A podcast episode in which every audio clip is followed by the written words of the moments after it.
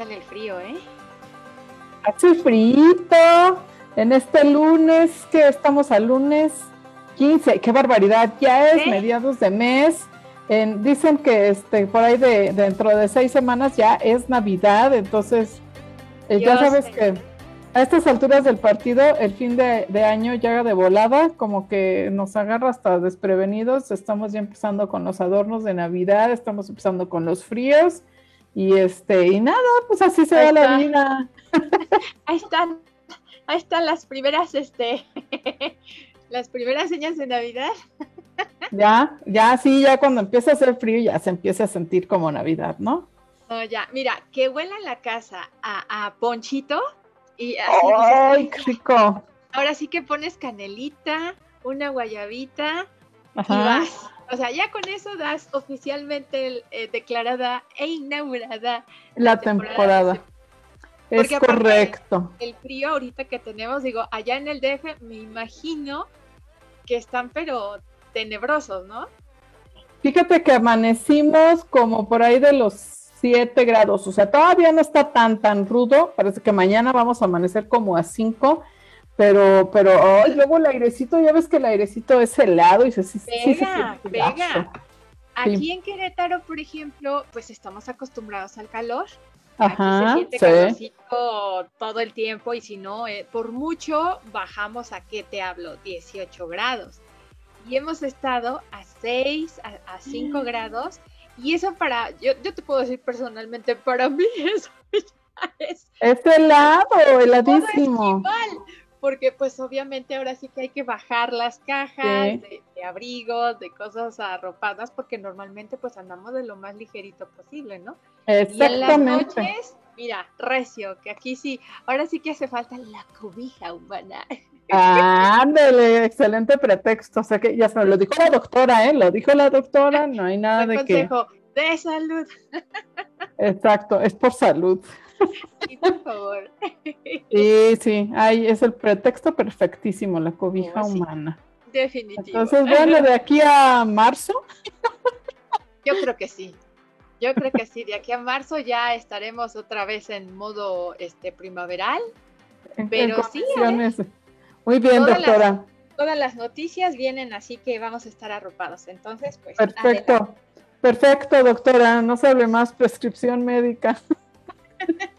Excelente. Ah, sí, o sea, sí hay que cuidarse y además, este, ya hablando en serio, eh, el tema de la influenza también es un tema de, de cuidado.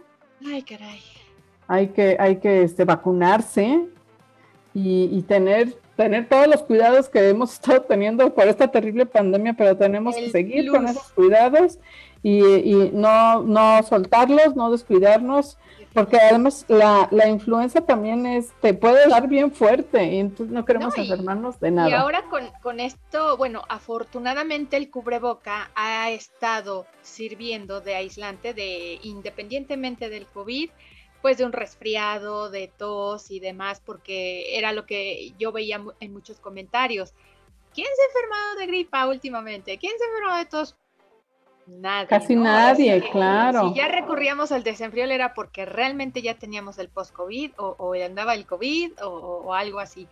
Pero ahorita, ahora sí que este, éramos muchos y parió la abuela, nos llegó la, la influenza y pues sí, ni modo, a otra vacuna más todo sea con tal de generar anticuerpos y que esto nos pueda servir de protección, porque de alguna manera, o sea, ahorita hay bombardeos por donde quieras verlo, en multitudes, eh, solito, donde quiera que toques. Si la influenza, por ejemplo, ahí sí te la puedes llevar en un tubo de camión, en, una puerta pública, en un banco, vas a un cajero y si este está cerrado, con el hecho de que empujes la puerta y te toques el, el cubreboca o te la bajes, ahí está el bicho. Ya, pues estás expuesto, con eso estás expuesto y, este, con que estés expuesto al virus, pues ya es, puede ser motivo de contagio, ¿no? Entonces, no demos pretextos a los virus. No bajemos la guardia, no, bajemos la guardia. De plano que no. Lo más presente. Lo más importante es nuestra salud, siempre. La salud, la salud física y la salud emocional, que esta es la, este es este es el mero caldito de nuestra sopita de hoy. Sí, sí, hoy vamos a hablar de la salud emocional y de un tema, oye, cuando me dijiste eh, el tema, yo dije, ay Dios, oh, ya nos va a poner a parir chayotes a todos, pero son de esos temas que, eh, híjole, yo digo, el que esté libre de pecado que tire la primera piedra, porque, oye, los apegos, qué cosa, tanto, tanto a las personas como a las cosas. Todo, todo en general. Eh, digo, partiendo, vamos a, partir esto en, dos, en dos temas. El aprender a dejar ir desde el punto de vista tanatológico, cuando sucede, estamos muy fresquecitos del Día de Muertos, ¿no? Entonces, todavía vamos teniendo este dejo de las personas que se nos fueron o de los que ya se, se fueron hace mucho tiempo y que no ha sido posible salir de esta situación de soledad. sí. Y la segunda parte de cómo nos vamos acostumbrando a tener esas lianas bien agarradas, ¿no? Y si no ha habido una pérdida de un ser querido, pérdida de algo que todavía lo tenemos muy lastimero en el alma y que no nos deja ser. Aún seguimos cargando, como te decía la sesión pasada, esa mochila llena de piedras. Ay, no sí. Deja continuar o que continúas, pero mira, como el pipila, cargando pesares. Pesadísimo diario y eso cansa. Pipila le defendían por las balas, pero aún así era un pesar que traía. ¿Nosotros qué? Nosotros no nos estamos defendiendo de nada más que de nuestra propia, eh, nuestro propio caparazón, que ese, este, pues de qué, de qué vamos a luchar, contra quién, contra nuestros propios miedos. Entonces, bueno, partiendo de, de ahí, sí, el desapego, cómo aprender a dejar ir, es uno de los temas principales que te platicaba, que dije, vamos a hablar sobre esto. Estamos recientes ahorita de, pues, Día de Muertos, que esto no ha pasado. Ha sido un tema, ahora sí que ha habido mucha chamba por este lado, Rebe. Porque... Pues es que han sido eh, año y medio, casi nos acercamos a los dos años con muchas pérdidas, tristemente con muchas, muchas pérdidas y pues... Sí, esto ha sido difícil, más en situación de familiares que nunca han tenido la oportunidad de despedirse propiamente de la, de la familia de quien se fue. A mí me supieron que se fueron por esta enfermedad y que no hubo propiamente un duelo como estábamos acostumbrados en esta sociedad mexicana, de ir al velorio, de rezar, de estar en este periodo, sí, sí se practica la religión católica, de estar eh, en los nueve días rezando, acompañando a los dolientes, a uno mismo, que cuando uno llega con el doliente, pues uno suelta a llorar y es como una forma de consuelo mutuo. No existe esta parte últimamente, no tenemos esa fase en la que físicamente estamos acostumbrados a ver el cuerpo ahí y o ya lo vemos como parte, se hace al cementerio a, cremar, a, incinerar. Y esta parte en la que uno dice, bueno, hasta aquí se fue, ya lo vi, ya lo sentí, estuve con los familiares, oficialmente queda despedido y te queda el dolor en el, en el, en el proceso de duelo, ¿no? Pero con esta nueva moda, vamos a decir, esta, nueva enfermedad del COVID, no ha habido, no ha habido esta serie de despedidas, no hemos tenido todos estos procesos sociales a los que estamos acostumbrados de ir al velorio, eh, pues todo se notifica vía redes sociales o el Zoom, que ha sido una maravilla, eh, el WhatsApp, todo lo que tenga que ver con video, que pueda yo verte, que nos hagas la notificación de la mala noticia, bueno, tú me estás dando una mala noticia y yo te estoy abrazando, pero no es esta comunicación cercana de abrazo, de apapacho, de consuelo y La presencia física, ¿no? Exacto, Rebe, de tener propiamente esa cercanía. Eh, nosotros los tanatólogos platicábamos mucho con algunos colombianos, tanatólogos colombianos, eh, esta parte en la que los mexicanos somos muy mueganitos muy apegados, muy acompadrados, muy cercanos, para cualquier cosa, una festividad, estamos cerca, una comida, un cumpleaños, ahí estamos. Entonces, ha sido una parte muy difícil y una crisis bastante difícil de aprender a, soltar eh, el proceso de duelo cuando no se ha visto un cuerpo, cuando simplemente, más aún que ahora los hospitales tuvieron que retener los cuerpos por cuestión de sanidad y que se cremaban y daban simbólicamente, digo simbólicamente porque no sabes en realidad las cenizas de quién son. ¿De quién eran? Porque los, los creman en, una, eh, hacen la incineración en, en un horno donde meten todos los cuerpos. Entonces, bueno, van sacando los cuerpos y se van quedando y van, van familiares, ¿no? Digo, esto es muy difícil. Aunque te constara que, que fueran, que o sea, interventor de la Secretaría de, la de Gobernación, que esas cenizas son del, del difunto, de tu difunto, no, no, no es, ya no es la persona, ¿no? O sea, ya no, a la gente le gusta, a mí no me gusta, pero a la gente le gusta así esto del del ataúd abierto y porque, porque ven a la persona, o sea, ves el rostro y ves físicamente a la persona. Es una necesidad de, querer ver, cerciorarte, ahora sí que hablarle a tu interior y decir, ahí está, lo estás viendo, ya no tiene vida. Y es como la confirmación de que estás, te tienes que dar la aceptación, ahora sí que físicamente estás aceptando que estás viendo el cuerpo o te están entregando las cenizas, pero nunca hubo un un eh, crema, digamos, un velatorio, no hubo nada, o sea, todo pasó tan rápido que, bueno, ya se entregaron ahí todo de manera muy simbólica, por decirlo así.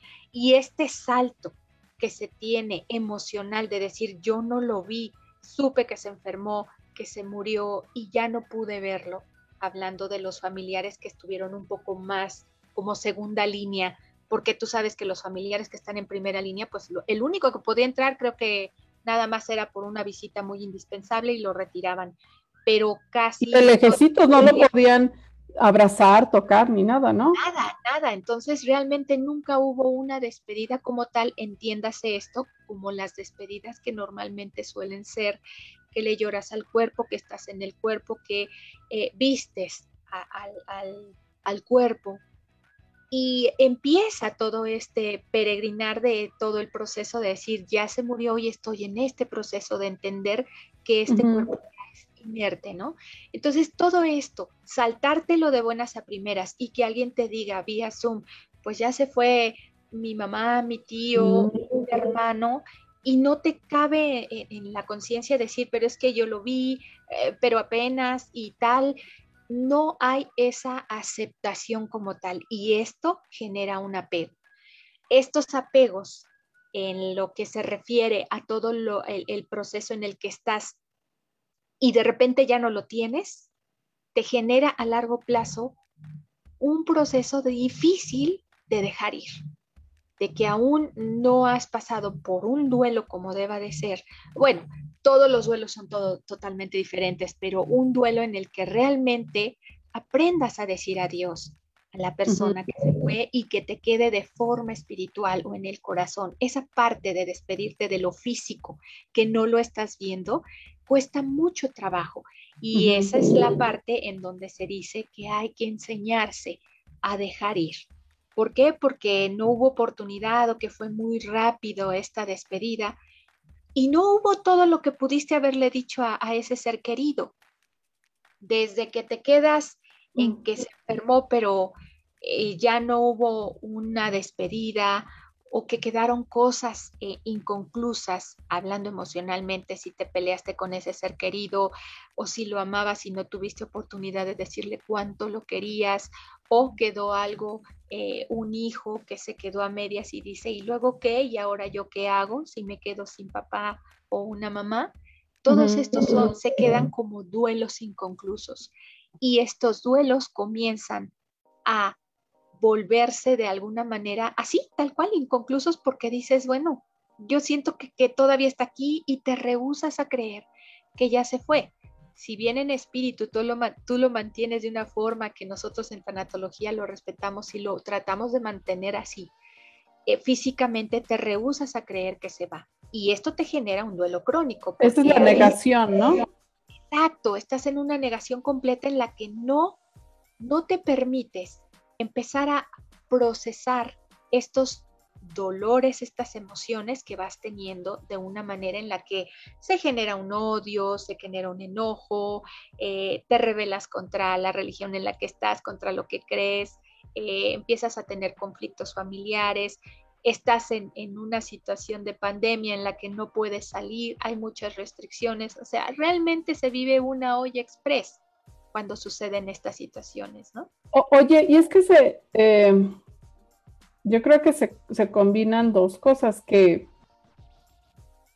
por lo general quienes mueren son, son personas mayores, ¿no? Los padres o tíos o los abuelos, pero finalmente son personas que siempre han estado ahí. O sea, por ejemplo, cuando murieron mis padres, eh, yo, yo lo que dije es, ¿cómo puede ser? O sea, son alguien que desde que tengo uso de razón, aquí han estado y desde, incluso desde el subconsciente, antes de que yo concientizara eso, han, si ha habido algo constante en mi vida es este, el sol, la luna, las estrellas y mi, mi mamá y mi papá. Y entonces es de repente ya no están, o sea, de veras, no es que se fueron de viaje y van a regresar, no es que en unos días vuelven y, pues entonces eso es súper difícil de, digerir y de aceptar. Y por otro lado, esto de, los apegos, ¿no? O sea, no con todas las personas que, mueren existe un apego.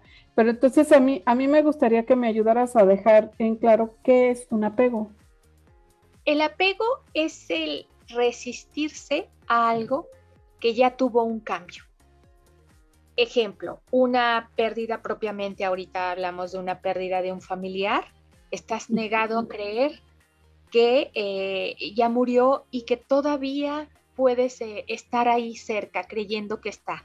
Un apego a sus cosas, un apego a negarte a decir que no está muerto como tal, que ya pasó a, un, a otro plano, eh, un apego a que definitivamente empiezas a tener actitudes perdón, en las que si las otras personas empiezan a hablar sobre la persona que ya se fue, te niegas a seguir confirmando que ya se fue, ¿no? Tú, tú crees que esta persona, no propiamente que se haya ido, eh, hablamos eh, en estado físico, ¿no? Porque siempre decimos que las personas siempre se quedan en espíritu con nosotros, si no estamos hablando de un tema físico, que te niegas a creer. Entonces, estos apegos es una negación, es el detener todo este proceso en el que dices, esto no puede ser, yo me rehuso a que se haya ido mi familia, me rehuso a deshacerme de, mis, de sus cosas, me rehuso, puedes ya tener años eh, en los que ya falleció la persona y aún quieres conservar sus cosas.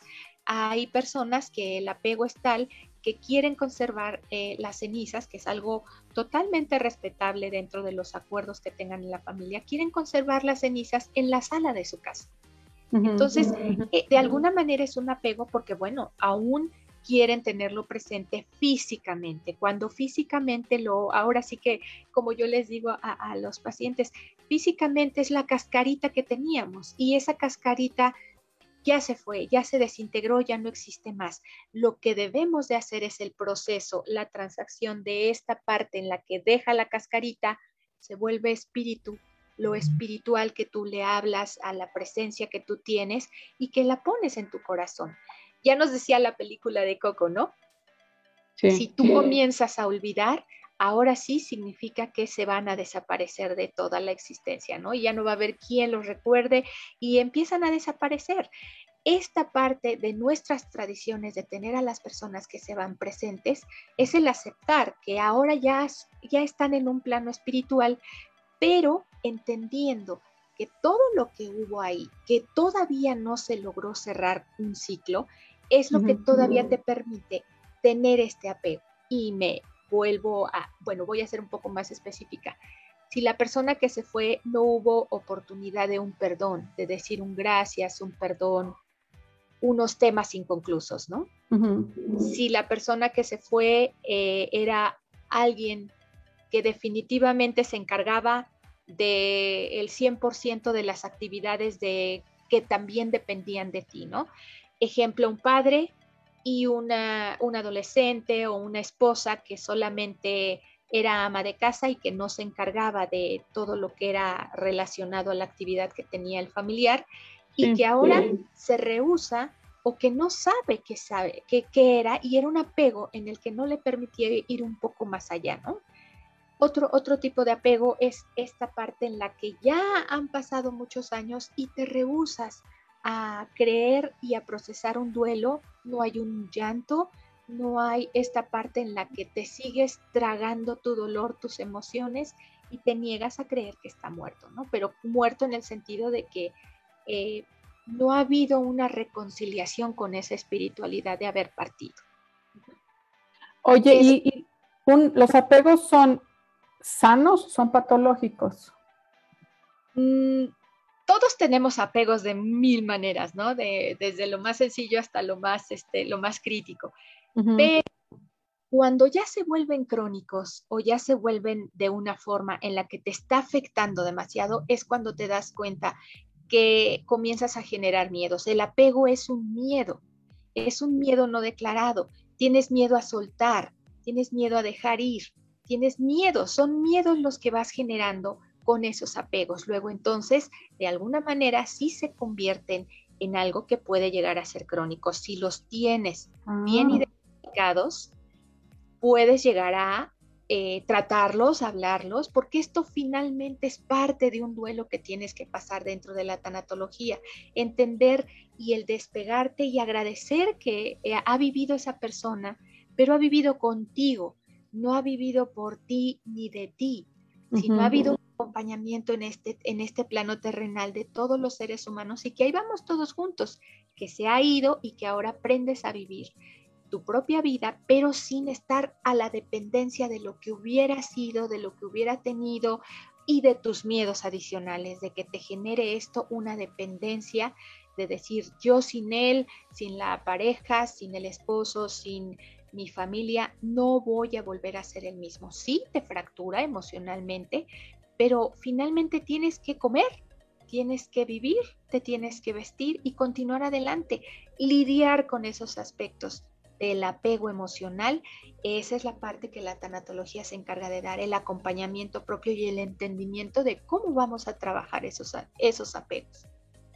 Sí, sí cuesta, cuesta muchísimo trabajo, sí. Te das cuenta de todos estos apegos, independientemente de todo lo que se refiere ya al apego eh, fuera de un duelo, digamos, que esta es la otra parte que te decía, es que sí puede causar un conflicto que nos puede llevar años si lo seguimos cargando. Esas son las piedritas que nosotros vamos cargando en nuestra, en nuestra mochila. Oye, pues ah, así sin darnos cuenta podemos traer una mochila pesadísima cargando este. Si lo llegas a, si llegas a ser bien sincero contigo mismo y te das cuenta que hay miedos, hay, hay relaciones, hay eh, lazos que aún no has aprendido a soltar, sí, son piedritas que te estás echando en tu backpack y que vas cargando pesado, porque bueno, finalmente de alguna manera tienes que agarrar piedra por piedra y decir, ¿por qué lo tienes ahí?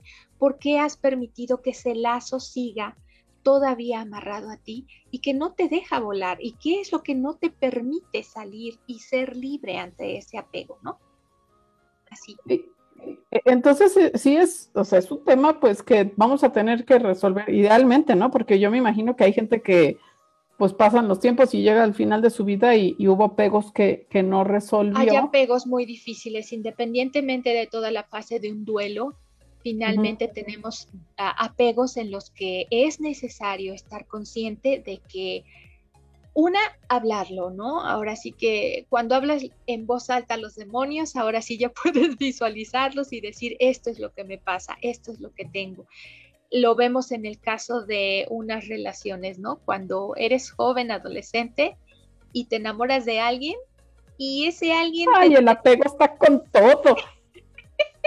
sí, o sea, esta parte en la que te enamoraste, eh, eh, te tronó la chica y tú insistes en que quieres volverla a conquistar. Hace poquito veía un, video en, un TikTok de una persona que terminó la relación y pasaron años y, nunca pudo olvidarla, nunca pudo dejarla y no tuvo, tuvo relaciones muy conflictivas, pero siempre pensaba en la otra persona. Viaja, la va a conocer, la va, ahora sí que va a reencontrarse con esta persona, imaginando que cómo había quedado su amor, ¿no? Este es un apego muy, muy característico del amor este, frustrado. Y la chica hizo su vida, se casó, tiene familia, vive muy... Ya lo superó y lo dejó en el pasado. te estoy hablando que fueron unos ocho años aproximadamente en donde ella, ella hizo su vida, eh, tiene casa, esposo, estaba en plena fiesta familiar en Estados Unidos y llega él y llega ahí a la casa, ¿no? Se presenta y obvio la chica lo reconoce y le dice, pues como toda naturalidad, hola, ¿qué, qué tal? ¿Buscas a alguien? Sí, te busco a ti, este, quiero decirte que nunca te he olvidado, pero así, ¿no? A, a bocajarro se lo suelta en la fiesta y le dice, pues me da mucha pena, yo sí recuerdo que fuiste un gran amor, pero estoy casada, estos son mis hijos y, le habla al esposo y viene el esposo y le dice, mira, él fue mi novio en algún tiempo y el chavo así se queda, ¿cómo, cómo te atreves a presentarme a tu esposo si yo te amo? No. Date cuenta del apego y de la temporalidad en la que él está establecido que no, no genera una, una realidad sino él generó su propia realidad, ¿no? Y le presentó al esposo el esposo dice, ¿gustas este, pasar a, tomar? Estaban en un patio, un grande en Los Ángeles. Entonces eh, le dice, no, muchas gracias, solo termino de hablar con ella. Y la chica se ve que en el video que le dice, bueno, pues un gusto, este, cuídate, sé feliz.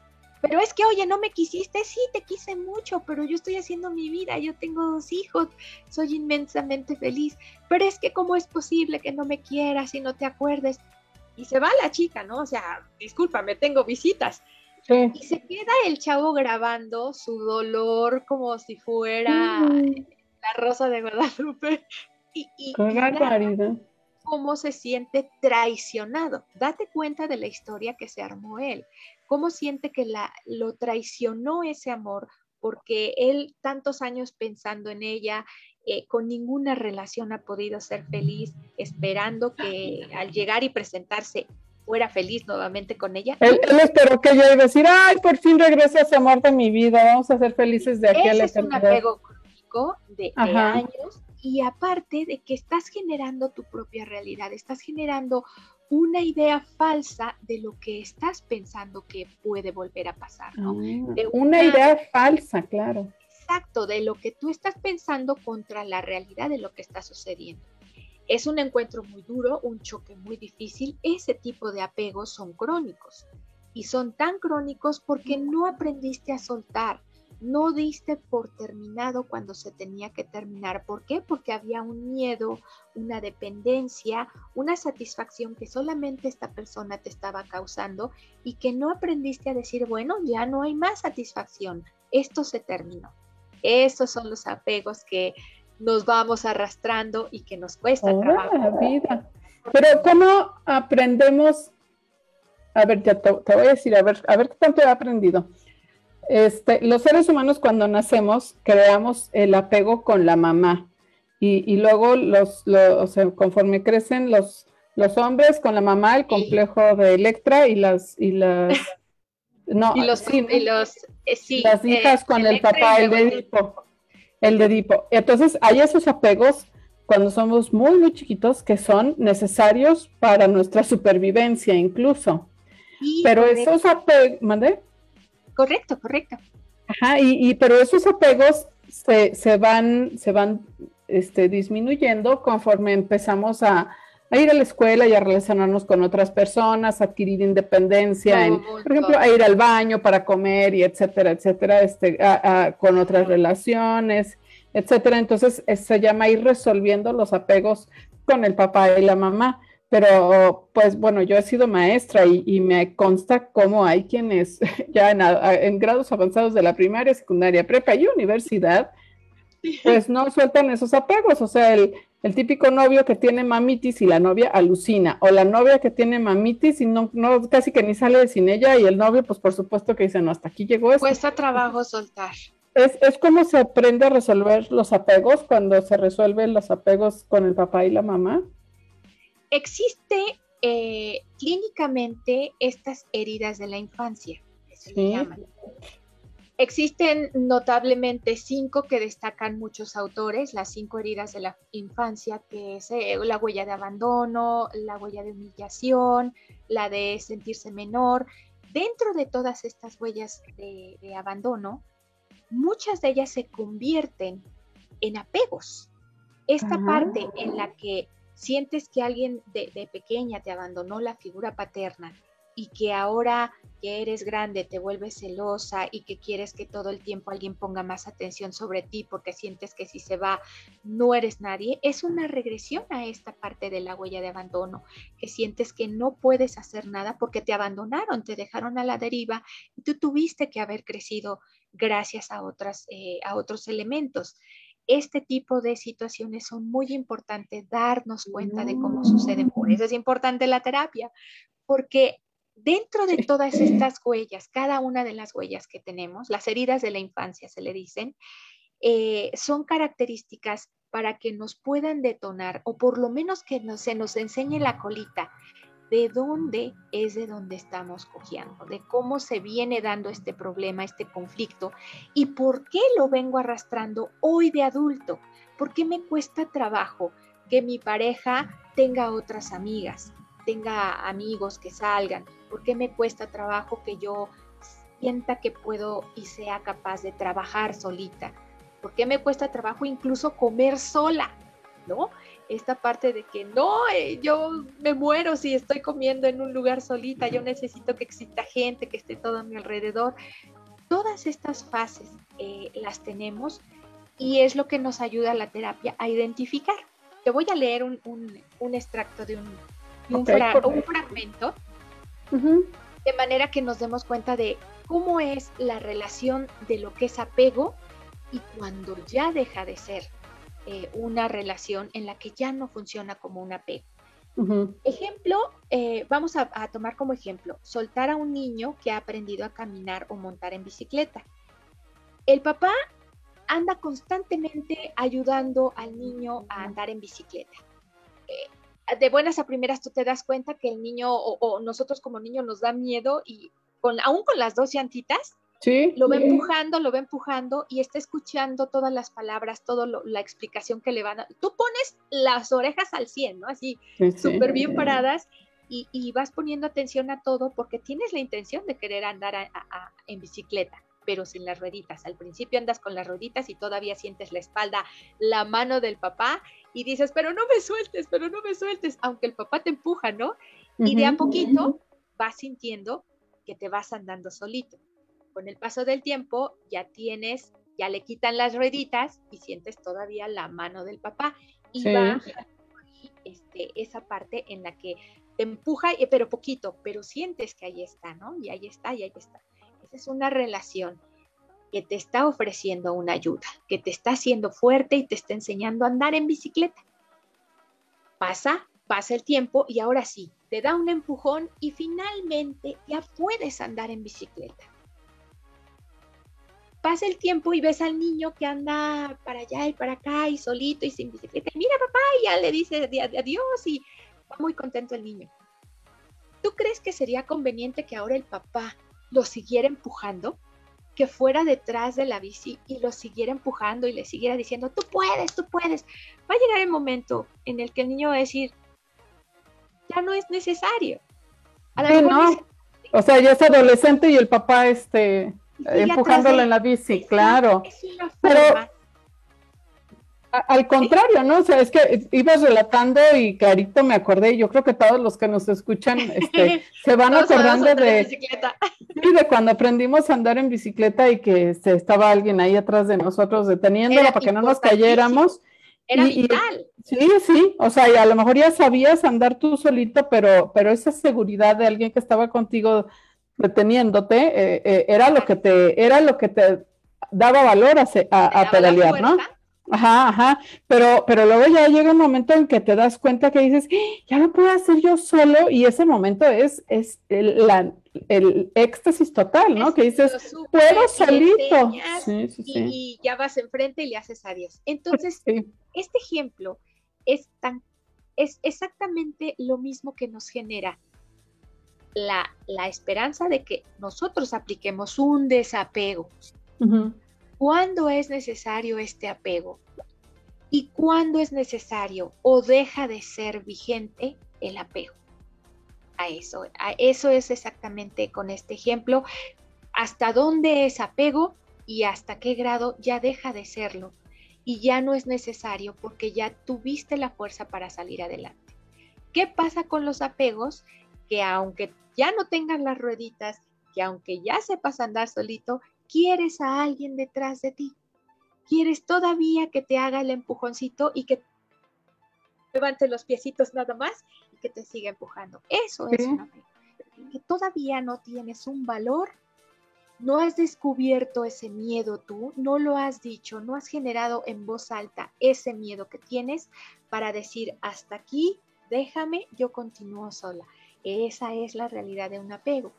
Entonces, darnos cuenta, y, hablando metafóricamente, darnos cuenta de que todos nuestros miedos son esa parte de andar en bicicleta que todavía queremos seguir siendo empujados, no va a parar hasta que por cada punto que tú tengas un miedo o tú descubras ese fantasma, ese monstruo en voz alta, no vas a saber qué es exactamente ese apego que te tiene hacia algo. Y bueno, referido clínicamente a estas heridas de la infancia, más lo que tú hayas estado generando de niño a adulto, es esa parte en la que te hace ser dependiente. Te cuesta trabajo decir adiós, te cuesta trabajo la libertad que le merece a alguien más, un esposo del por qué eres celosa, eh, eh, un, o un esposo que todo el tiempo se siente proveedor y que siente que la mujer sería humillante para él pagar o que vayan los dos pagando a, iguales, es una parte que le cuesta, es, una, es un apego muy fuerte a sentirse proveedor, a sentirse eh, el único el que resuelve. el derecho a resolver esto, cuando en realidad este es un desapego que puede hacer si platicando con su pareja le dice, oye, tantas veces te he dicho, yo trabajo, nos ayudamos mutuamente para que la carga no sea tanta. No, no, no, yo lo hago porque yo aquí el machín. Ese es un tipo de apego. Entonces, date cuenta cómo en cada una de las fases que tenemos o que conocemos de situaciones de otras personas, existen apegos. ¿Y cómo es que vamos arrastrando esto? Y que estos apegos empiezan a afectar nuestras relaciones sociales, amorosas, ahora sí que eh, emocionales, amorosas, de familia, de trabajo. ¿Por qué?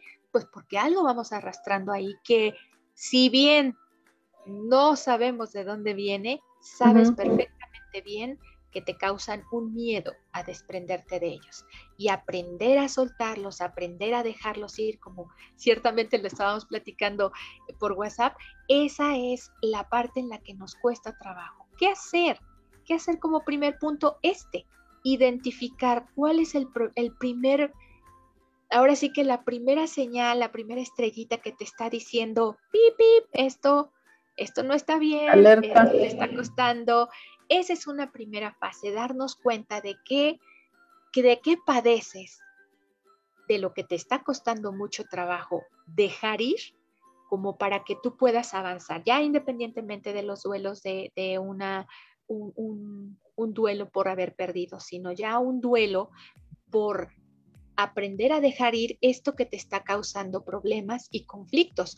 Un apego también es este, el, que ya decíamos, ¿no? De una chica que toda su vida tuvo eh, esta situación de vivir con los papás y que al, al ser independiente salta de, ser de estar con los papás a vivir con alguien convivir con una roomie o vivir con una persona, con una pareja, pero no poder estar sola, no, ni siquiera el comer les causa una tranquilidad porque necesitan a alguien para estar conversando, para, no aprenden a estar con ellos mismos. Entonces, esta parte que tanto se ha hablado en tantos programas y que tú también lo has tocado, la, el aprender a estar con nosotros mismos para estar sanos con nosotros, para hacer una convivencia armónica con nosotros mismos, es una primera pauta para que nosotros empecemos a aprender a darnos cuenta que es necesario empezar a dejar ir.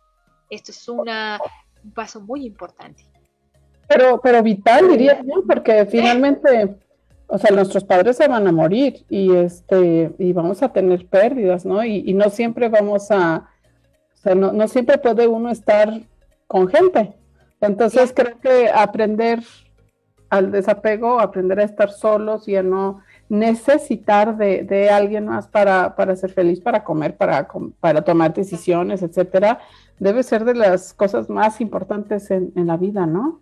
En, cada uno de nosotros, eh, ya ves que platicábamos y siempre estoy con la bandera de que definitivamente en las escuelas, eh, desde que somos pequeños, nos deberían de enseñar lo que es la tanatología. Deberíamos de tener como una pequeña clase de introducción a la tanatología, aunque nosotros nos volvamos tanatólogos con nuestros mejores amigos, este, siempre debiera de existir esto, el que sabe, el saber que puede haber pérdidas y que estas pérdidas debemos de entenderlas como tal, como unas pérdidas de aprender a decir adiós, de aprender a dar un perdón, porque dentro de, ah, de decir un adiós del desapego, existen estas fases en las que si bien nos cuesta trabajo dejar de olvidar, de, de zafarnos de esto, también existe la fase de los perdones.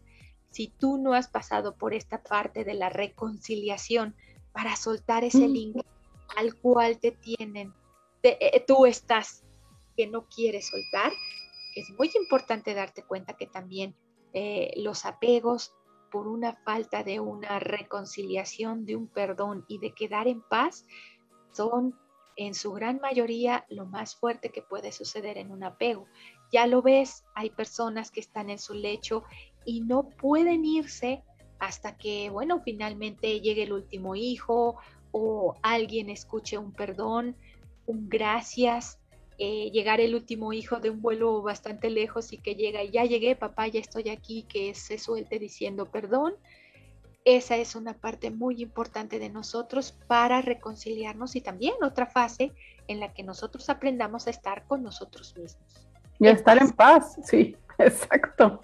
Estar en paz es súper importante y, y, yo, bueno, yo muchas veces lo he dicho en, en estos programas que, que, yo creo que lo más importante que hay en la vida, o sea, la meta que debemos tener es, es estar en paz y ser felices y ser, pues ir resolviendo eh, eh, pues lo que nos lastima, lo que nos enoja, claro, etcétera.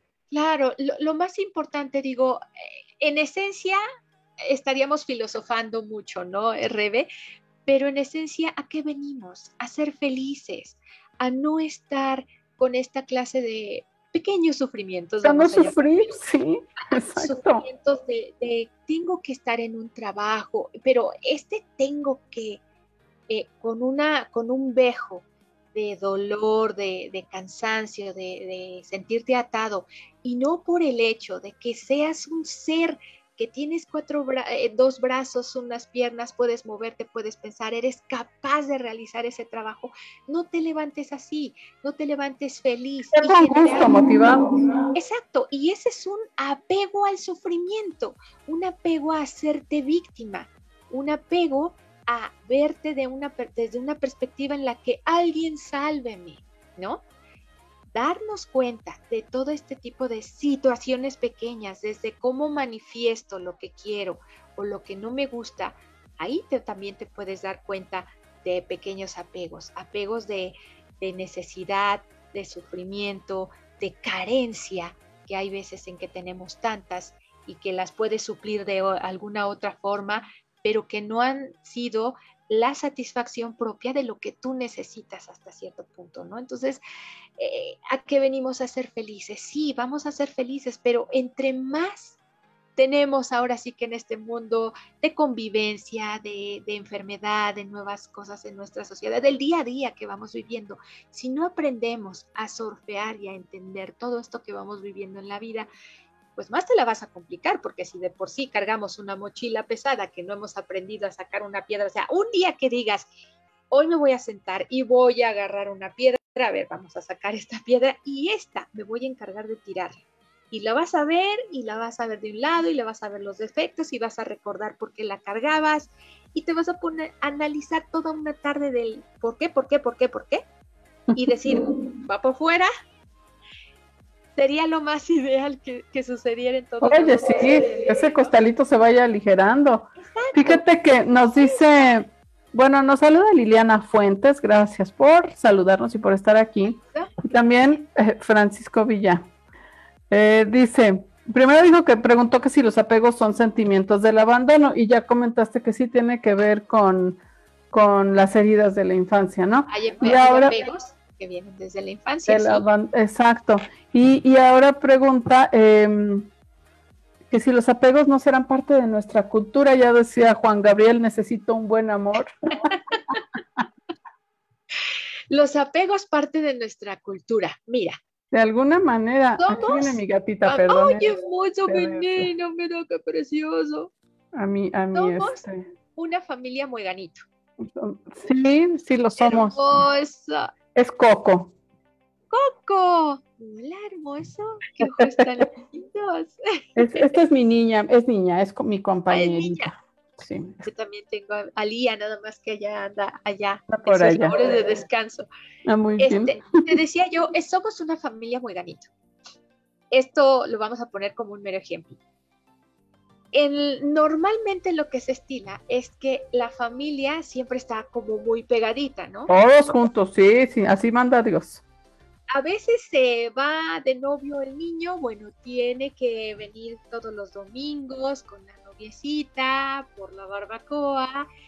Esto es una clase de apego y es un apego cultural. ¿Por qué? Porque la familia te lo está generando. Cuando ya te casa o ya se casó el joven con la noviecita, ¿qué hacen? Todos los domingos van a la casa de la mamá y todo Claro. Y, y, ni lo mande Dios que falten un día porque tenían otra cosa que hacer. Y el problema de que si a la niña no le gusta la convivencia todos los domingos o que ya tenga, no, esto es religión. Pero ¿qué pasa cuando se muere eh, o se deja de existir la mamá o la abuela, que era la encargada de que normalmente todos se reunieran y todo esto, ¿no? Empiezan todos a, dispersarse o quieren continuar con la tradición y cuesta trabajo. ¿Por qué? Porque es un apego que tuvieron durante años, generaciones, porque vienen los chiquitos, crecen y, van adaptando adoptando este, este ritmo de vida. No es malo, definitivamente no, pero son estilos que, eh, respondiendo a la pregunta de Villa, que normalmente en sociedad se van practicando mucho. Sí, pueden ser culturales. Esto a nivel, eh, a nivel masa, a nivel grupo, vamos a llamar. Pero si es a nivel personal, ahí sí no los puedes, te vas a dar cuenta si los vienes arrastrando porque entonces emocionalmente te vas a dar cuenta que algo no anda bien en una relación, que tu situación laboral o social no va en buenas manos, que hay alguien que te dice, oye, pero es que eres demasiado celoso, ¿por qué eres celoso? Y celas a la persona y no la dejas salir y todo el tiempo tienes necesidad de estarla checando por el celular y demás, ahí sí tienes un apego o una herida de la infancia que no ha sido resuelta y que te está costando mucho trabajo salir de ni siquiera estás consciente de eso, ¿no? Ese es un problema personal y que lo vas arrastrando hasta el grado de que te vuelvas enfermizo, de no dejar a la chica, te casas y ni siquiera puede salir a trabajar porque te vuelves una persona que no permite la libertad de otras personas. Entonces ahí ya estás afectando a, terceros y sí definitivamente eh, no es social, pero sí ya es una cuestión personal que necesita darse, este, darse pues por estudiado, ¿no? Ya darte cuenta de que sí necesitas una ayuda y que lo que está sucediendo no es nada normal, ¿no? Visto desde la otra perspectiva, las personas que tienen una dependencia, tienen una dependencia de que es que ya no me cela, ya no me quiere y quiere a fuerzas. Este, ah, sí. Todo el tiempo a alguien. Exacto, ese es, ese es otro punto de vista. Entonces, todos tenemos de alguna manera algunos apegos, pero algunos apegos son críticos. Estos apegos ya se vuelven eh, eh, de alguna manera muy, eh, pues ya perseverantes y ya... cuando te lastiman, ¿no? Es cuando ya, ya cruza esa rayita de lo normal a, lo, patológico, o sea, lo que sea que te lastime está mal y es lo que hay que buscar. Hay que identificar, siempre es bueno, por esto es la importancia de cerrar ciclos que tanto lo hemos platicado y tanto se habla y todo mundo lo dice, pero hasta que no te sientas realmente y dices, sí, debo cerrar este ciclo, esta piedra que te decía, sacarla, verla por todos los lados, llorarle si es necesario, porque hemos dicho que llorar en tanatología no es nada malo, sino es lavar esa, ese, ese dolor, esa alma que tú estás sanando, que estás limpiando, y darte cuenta de la realidad de, de, que sí te duele, te tiene que doler, claro, por eso la quieres conservar tanto, porque si sientes que se va, pues que vas a llorar, ¿no? Algunas veces así lo piensan, pero darte cuenta que esta parte del por qué esa piedra es así, por qué la cargas, a veces ya al paso de los tiempos pierde significado. Y entonces, ¿para qué la cargas? Por costumbre, por apego, por esa relación de decir, es que si no está ahí, ¿qué le voy a hacer? ¿Cuántas personas no, este, mira, vamos a darnos cuenta de un ejemplo muy clásico y eso yo lo veía hace poquito con una chica que, una, una chica coreana que sube muchos TikTok, es muy divertida ella. Ella trajo regalos de Corea a su novio y a la familia y todos pusieron los regalos tan especiales en la vitrina. No los usaron. date cuenta, a nivel social, ahí te va otra villa. A nivel social, todas las mamás o abuelitas tienen una vitrina. En Llena de recuerditos. Tienen, exacto, tú lo has dicho, recuerdos. ¿Qué son recuerdos? Emociones. ¿Qué son emociones? Algo que te evoca un sentimiento, que dices, ay, es que esto estuvo bonito, ay, es que, pero siempre han sido emociones positivas. Sí, ¿no? sí, no guardas este, eh, este claro, cosas feas. Está plagada de cosas bonitas. Yo nunca he visto una vitrina en donde digan, ay, este es el vaso que tomó el padre, que me bautizó y que después se suicidó. Ay, este era el platito o el recuerdito del velorio, tal. Nunca he visto una vitrina así, ¿no? No, Entonces, date cuenta, ¿por qué nosotros tenemos o por qué este, esta cultura social, las mamás o las abuelitas, incluso algunas generaciones ya de chicas que están adoptando esta costumbre, llegan a tener una vitrina de recuerdos? Es un apego, porque el día que alguien llega sin querer, abre la vitrina y agarra ese vaso especial. No, no, no, no, no, no, cállate, no. Exacto, date cuenta qué estás haciendo. Estás evocando una emoción de no. Sí, sí, sí. ¿Qué tal si lo rompe y entonces es como, como equivaldría como a borrar ese evento feliz y esa memoria, ¿no? emocional que se tiene con algo físico. Y Oye, pero igual este lo que uno guarda de, de los padres. Exacto. Cuesta trabajo dejar ir, soltar, sí te puedes quedar con una prenda y dos para evocarlo, pero ya el grado de no, que no toquen su ropa o que no, ah. eh, no agarren lo que era de él o lo que, déjalo tal cual como lo dejó él. Si dejó la taza antes de partir, la dejó de cabeza, ahí se va a quedar. Tal cual, sí. Eso es un apego, ese es un apego en el que estás destinando una emoción se la estás depositando algo físico y que te está costando soltarlo. ¿Por qué eso físico? Dices, bueno, aquí donde fue la tacita del bautizo de mi nietecito, que fui muy feliz, ok, estuvo bonito, pero si ya te estorba o ya se rompió, ya a la abuelita le rompiste el corazón, porque se rompió y ya no funciona. O esto que te decía, llega alguien y toma, ya te lo voy a poner así. Es algo muy gracioso tenía una tía en la que también la, vitrina, ¿no? Ahí la, la, este, era intocable la vitrina, pero no solamente era una vitrina chica, se la diseñó uno de mis, de mis tíos muy grande y ahí tenía todo lo que le gustaba. Si, si era como venido del familiar más consentido, más querido, iba y ponía las cosas en la vitrina, ¿no? Llega una Navidad en donde estamos ahí festejando, mi esposo es de Alemania, y llega y me dice, ya no hay vasos aquí. Le digo, ve allá adentro a la sala y ahí va hay vasos. Y lo que hizo fue, abrió la vitrina, sacó un vaso. Y, ya te imaginarás, yo veo el vaso tan, la, copa de cristal tan elegante, le digo, ¿de dónde agarraste eso? Y me dice, de la vitrina. Y todos así en la cabecita. Se le va a armar. Ahí nos damos cuenta cuánta emoción le estamos depositando a un objeto físico. Y él me decía, pues es un vaso, es una copa de cristal. Sí, sí, sí, ¿para qué es? Pues para usarlo, pero no, no, no, porque qué tal si se rompe. Entonces, date cuenta de la importancia emocional de la familia Mueganito que está depositando todas las emociones y todos los recuerdos en algo físico.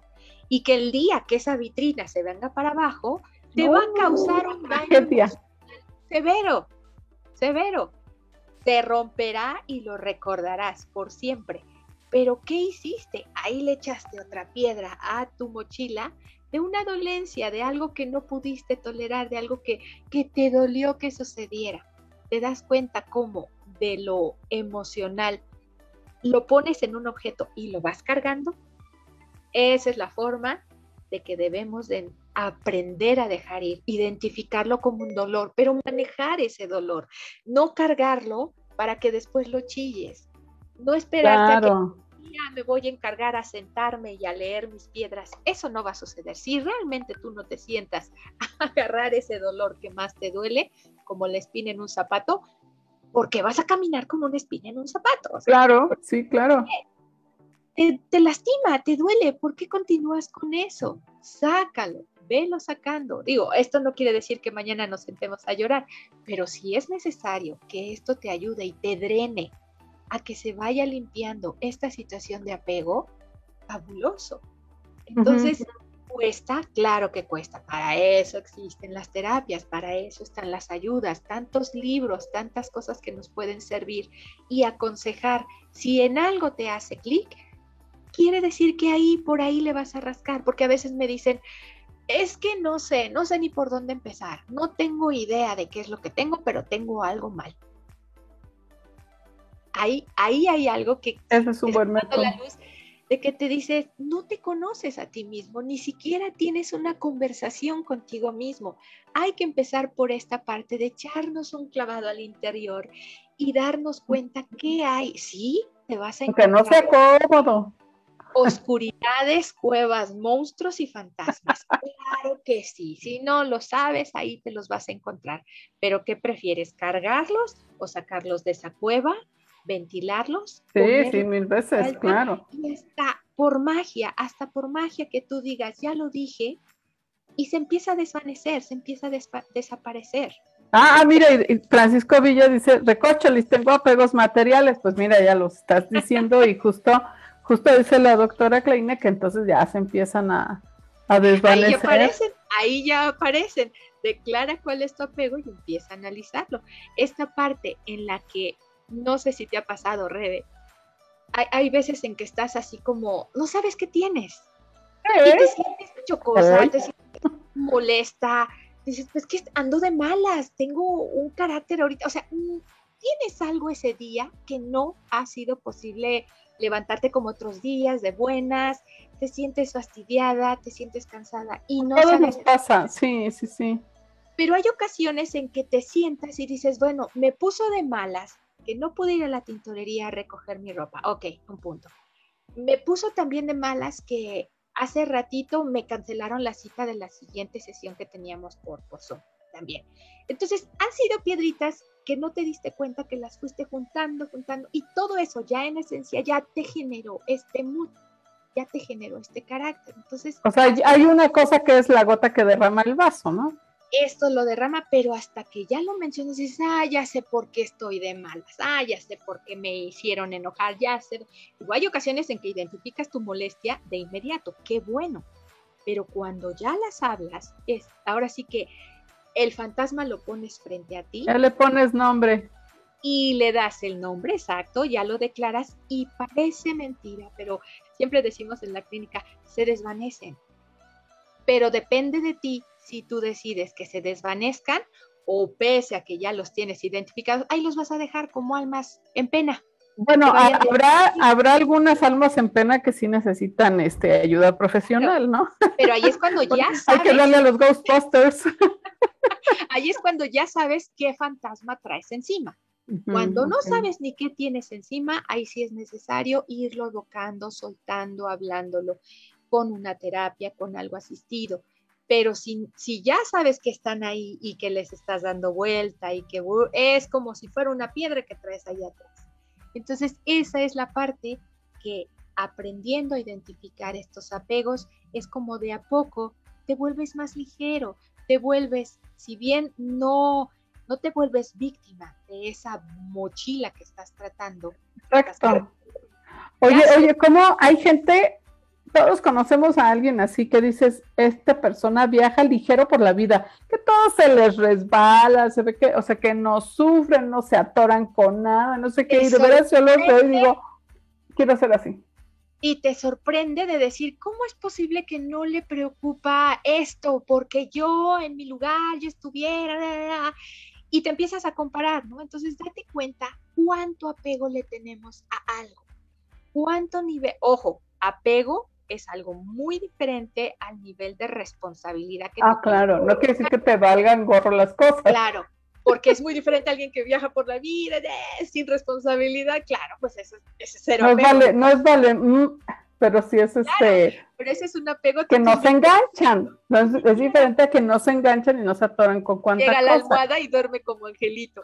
No, esta parte en la que tú definas de dónde a dónde es tu nivel de responsabilidad, de cumplimiento y de dónde a dónde ya corresponde a tratar esa emoción, a definir qué es lo que está pasando contigo, soltarlo, lucharlo y aprender a decir gracias, gracias, perdón, o vamos a tratar este tipo de cosas, porque hasta que pasa este proceso no nos va a ser posible ahora sí que el fantasma desaparezca, ¿no? se desvanezca. Oh, Ese es el aprender a soltar ir. Estos pasitos que hemos ido identificando con esta charla han sido, digo, estas son pequeños, este, pequeñas, este, ¿cómo se le llaman? Es antorchas, pequeñas antorchas antes de que te dé el flashazo de la iluminación de decir, ya encontré el punto del por qué traigo esta mochila. Digo, en la mochila cargamos desde que somos eh, eh, seres humanos, ¿no? Por estas pérdidas que platicábamos la vez pasada.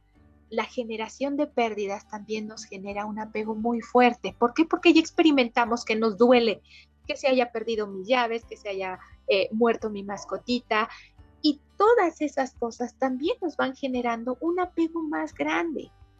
Yo te, yo te platicaba a personas que han perdido un perrito y que ahora ya tienen acumulado una jauría de perros en mal estado, mal cuidados, porque se rehusan a dejar ir, porque sienten que la que se les fue ya no tiene manera de compensarlo más que juntando a otros perritos de la calle, pero sin vacunar, sin cuidar, o sea, el nivel de responsabilidad que con eso lleva un apego, ¿no? El, el, ir acumulando por esa carencia que tiene de que nada le satisface y que nada le ha sido solventado en su, en su necesidad emocional, ¿no? Y de aquí para el resto. Este, no, es que me quedo pensando, ahora sí que la autorreflexión, ¿no? Pero este, pero, pero sí, qué cosa, qué cosa. Sí.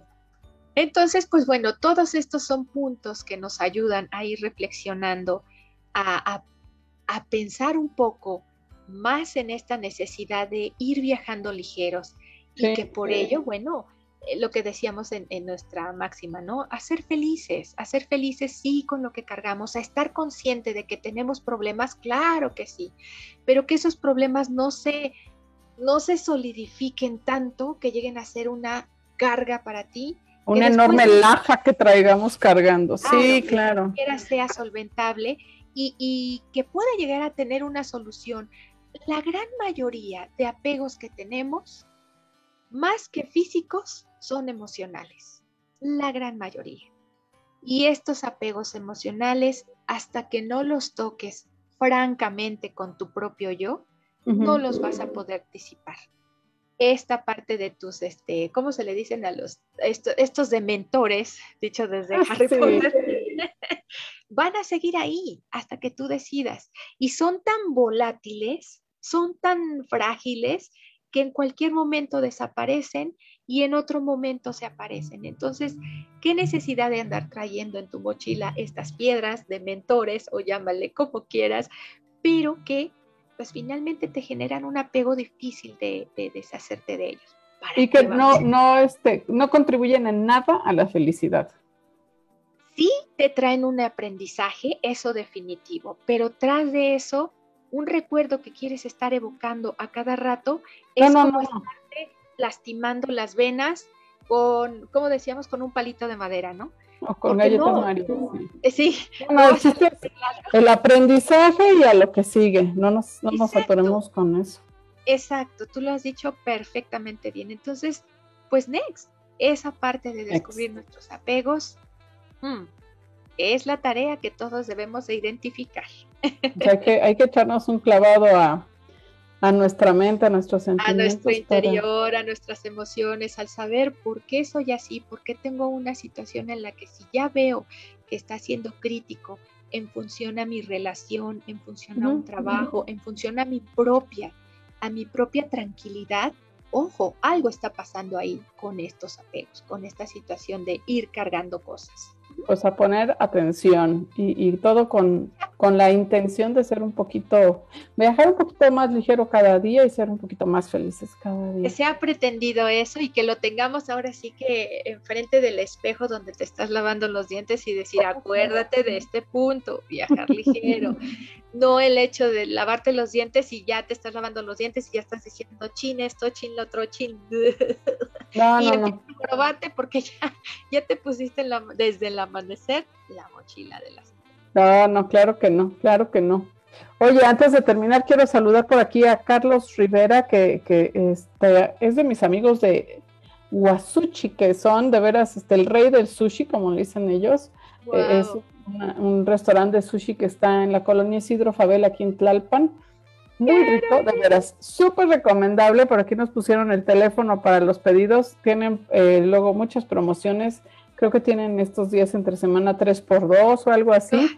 Entonces, buscan aquí por aquí el teléfono. De veras, es de los sushis más ricos que he probado. Y además. Me invitarás ahora que vaya yo por allá, Es, es un trato. quiero visitar.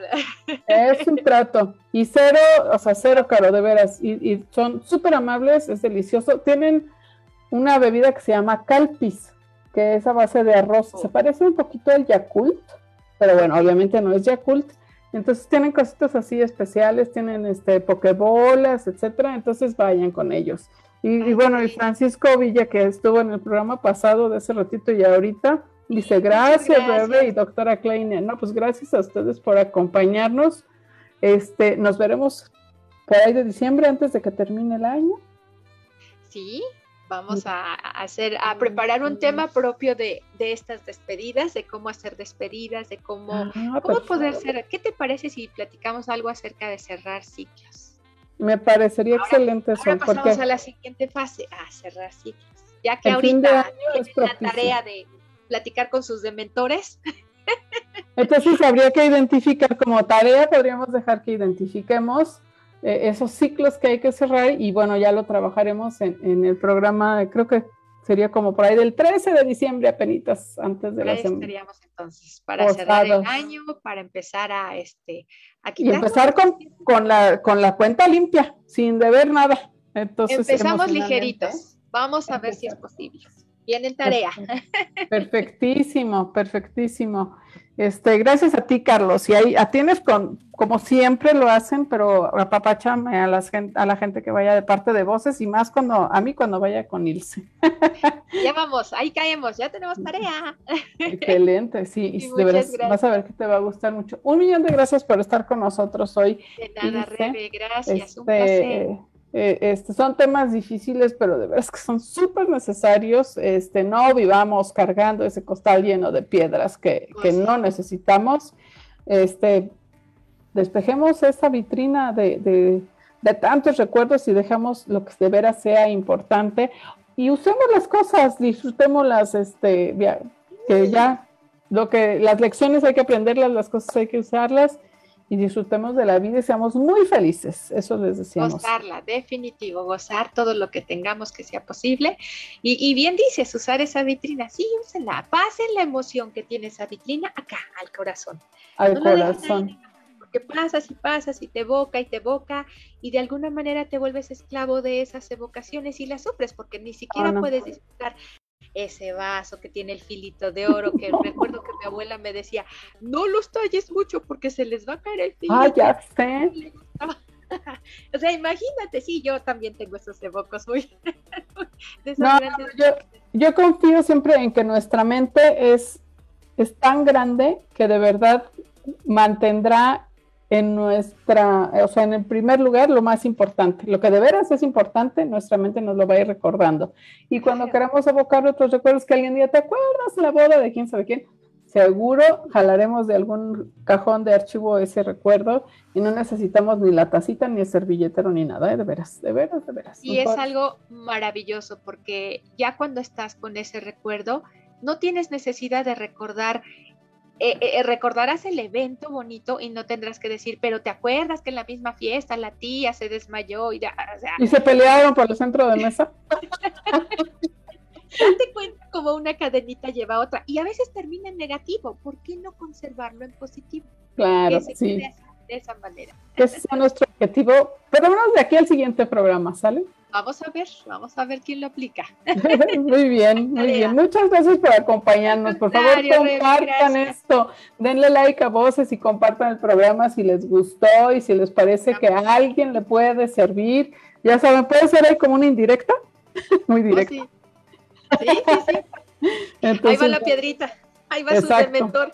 Ahí está. O pónganlo, miren, ya saben que el ratito está en Spotify el programa, pónganlo así en volumen alto para que el el compañero de trabajo o quién sabe quién lo escuche. El, damito y el jovencito estén haciendo el quehacer y lo puedo escuchar la comadrita. Mm, sí, exactamente. Entonces ya saben cómo hacerle, ya les pasamos una estrategia. Sí. gracias, Ilse. Muchas gracias a todos. Tengan bonita noche. Ya pensé muy bien porque esta noche va a ser mucho frío, cobija humana necesaria y cuídense mucho. Nos vemos mañana por acá en eh, aquí entre nos con Ain Corona, que ya saben que es una dorada, también consentidísima. Y mil gracias. Nos vemos. Gracias, Ilse. Ay, Rebe, gracias. Un placer. Hasta luego. Buenas noches a todos. Bye bye.